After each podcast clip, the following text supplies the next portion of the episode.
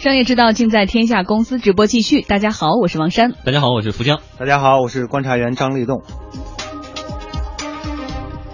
这时段呢，我们来关注的是苹果的广告拦截。苹果公司确认呢，将在九月九日召开发布会。除了备受欢迎的新硬件 iPhone 6s、iOS 九操作系统应该也会一同亮相。但是呢，对于广告商来说，哈，iOS 九的发布呢，对其来说更是当头一棒。据了解呢，iOS 九正式发布以后，广告拦截也许会更加普及。iOS 九不会默认支持广告拦截，而是要用户下载第三方软件或者插件。业内人士认为，这样的改变让苹果在用户体验上一定是又进一步。我相信，就是一方面呢，就是它会对一些广告主、广告商有影响；另外一方面呢，它更多的还是出于保护用户的这样的呃一个目的。作为对比的是，谷歌的手机版的浏览器目前呢，并不允许第三方广告拦截插件的运行。多位消费者向记者表达了对于移动广告的厌恶。觉得有时候广告挺烦的，而且有时候它会自动跳到全部是广告的页面，而且有的广告特别。就是特别讨厌这种，因为它总是在你要查的那一栏，它上面会在那儿滚动，一直滚动，你必须要还要滑动才能点点到你要选择的那一项。然后而且有的广告它上面有叉，但是这个叉呢，你点了之后就会点进去这个，我不知道为什么就会有这种特别不好的这种这种现象，我觉得还挺影响的。这并不是第一次出现的广告拦截。IT 评论员洪波告诉记者，安卓作为一个开放平台，很早就出现了各种垃圾信息拦截，但是效果呢，并不是很好。因为安卓是一个开放的呃这样的一个系统，那么很多的功能并不是由呃 Google 去提供，而是由第三方去提供。呃，其实这种功能早就有，包括比方说对于这种呃垃圾短信啊、垃圾电话的这种拦截。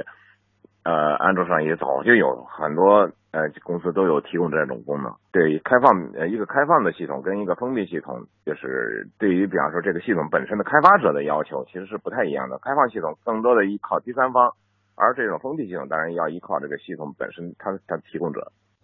对于广告商来说呢，截至二零一五年第二季度末的十二个月时间内，广告屏蔽软件的使用量增长了百分之四十一。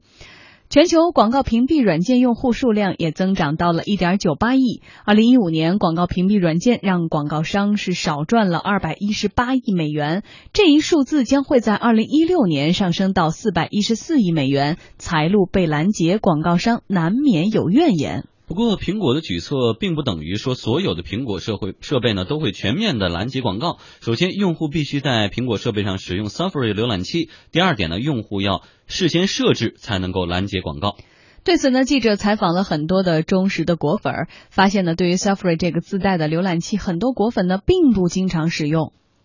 呃，这个不是特别经常会使用到，可能自带的浏览呃自带浏览器就是浏览一些网页的时候，没有像其他的一些可能是比就是下的其他的一些软件啊那么方便，然后嗯，我觉得还是不是特别的快捷。嗯，我们经常在做创业节目的时候说，你这款 app 哈有了用户以后怎么挣钱呢？他们就说最简单的就是挂广告嘛。对吧，我贴一个广告，现在都被拦截了啊！对，但是结果现在呢还要被拦截，所以立栋觉得苹果的这个举动产生的影响到底有多大？呃，我觉得在如果在 PC 端上你要是这个拦截广告的话，我觉得呃这个拦不拦截呢，这个可能对于这个用户的体验啊。呃，影响不会太大，因为毕竟它屏幕大嘛，它在边上有那么一溜或者一个边儿啊，你给它点开点掉就无所谓了。但是你在移动端上如果出现这个广告之后呢，特别影响这个使用者的哦，手的触感不小心就点进去了，一下就半个屏啊。就是刚才讲到的，它可能有一个就关闭键，对吧？一个小叉，但是呢，你手手指去点的时候，很容易就直接点点又点到广告里去了。光一个整个页面这广告就。可以看了，对它呢有两个，一个是本身你使用就会不太方便，另外一个它会占你的流量，因为它会下载这个图片或者这个这个广告本身它是以一组图片和视频组成的，然后会占用大量的流量，所以呢，如果是出现了这样的一个拦截广告的这样的呃这个插件啊，因为苹果它不是自带的嘛，它是允许别的第三方来进行一个插件的下载的话，我认为对于这个消费者来说，对这个使用者来说，确实是一个比较好的事情，但是事情的。好的一面总是有另一面不好的人来承担了。嗯那就是什么呢？就是这大量的广告商，因为很多的广告商，尤其刚才富江讲到的很多一些新的应用的一些呃这个创业者，他是需要有一些广告给他来提供这个市场的销路的。如果你把这个广告都给屏蔽了，都给他截掉了，那对他的打击是非常大的。嗯，所以他应该想着更用更加灵巧或者更好的方式去过做广告吧比如，说收费，而不是它说会有几种挂在边上。来，我们广告之后再说说。好的，广告之后我们再来说苹果的广告拦截哈。嗯，是不是听的广告更更容易入耳一些呢？呃，现在苹果要把手点的这种广告给拦截了，一些行业人士也认为说，苹果的 iOS 九允许广告拦截，将对自家新推出的苹果新闻客户端是有利的。在此之前呢，苹果电脑版的 Safari 浏览器已经批准了第三方的广告拦截插件，而在此之前推出的 iOS 九的测试版当中，苹果也允许外部的广告拦截软件运行。伴随着 iOS 九正式大面积发行，广告厂商担心自己将会有更多的苹果手机用户选择拦截自身的广告。但是 IT 评论员洪波认为说，苹果不会为自家的应用开后门的。苹果呃不是一家靠广告生存的公司，呃，它主要还是靠它的硬件，它主要不是靠广告生存的公司。尽管是它有一些，比方说广告的服务，它是为了呃，比方说给它的开发者提供一些呃帮助，而不是为了就是自己就就就为了靠广告把这个盈利模式改成以广告为主，不是。不过，很多硬件厂商呢已经开始推送自家的广告了，只是不通过浏览器，而是手机的通知栏。几周前，HTC 全球手机用户在通知栏收到来自 HTC 的多宗广告信息，引发了用户的哗然和批评。国内的安卓手机用户表示，在通知栏中也看到了来自手机品牌的营销广告，有些广告内容涉及到了手机厂商的最新的暑假促销，而广告内容和手机内的厂商预装的应用软件没有直接关系，根本无法通过卸载软件来躲避广告。嗯。所以说，无论是这个硬件还是软件，都在用手机预装的这个环节，也来增加推送广告的功能。那现在跟苹果新推出这个设备之间的博弈，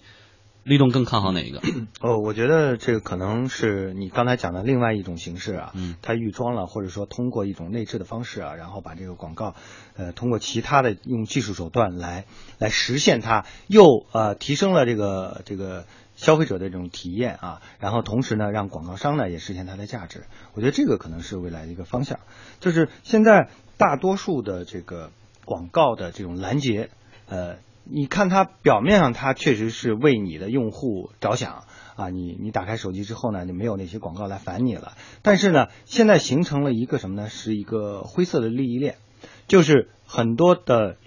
企图发广告的人，或者说愿意就是这个市场广告投放商吧，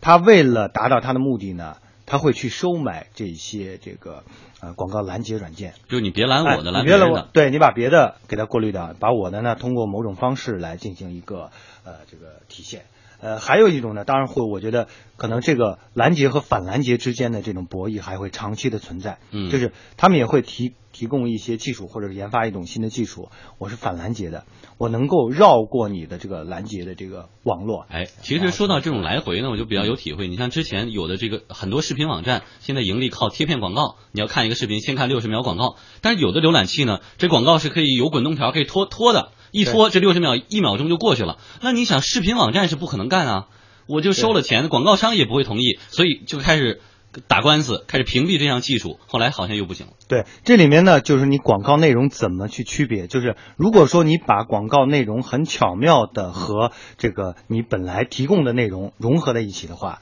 那它没有办法去过滤你的这个所谓的广告内容了，它是没有办法识别的。就是更多的基于你的兴趣，你你的这个根据你对于这个浏览器上的一些选择，然后分析出你的这个呃这个兴趣，对吧？你看到的一些东西，然后相伴的这个呃相关的内容都给你呈现出来了。这些内容呢，有可能带有广告的性质，但是你接受的时候是很愉悦的。那我想这样的方式，可能对于未来的广告商来说，一方面是通过反反拦截技术来技术上进行突破，另外呢，你把你的广告变得更让人接受。更呃更这个易于被人接受。我觉得这个可能是未来的一个方向。对，比如说之前微信上，呃，朋友圈里，嗯很多时候连载的好多的那种讲历史啊、讲珠宝啊、讲王冠呐、这种故事，其实都是有大型的广告品牌其植入的。实背后都是有策划的。对，然后大家都不明白，然后还看得津津有味儿，长知识啊。嗯所以说，广告怎么样更生动哈、更贴切，让大家更容易接受，可能是接下来的金主们要想的问题了。对于苹果的这一系列举动，我们要看九月九号，大家家是不是能够这个果粉儿哈、对他就更忠心了，然后他的发布会会不会更成功呢？用户粘性会不会更有力度？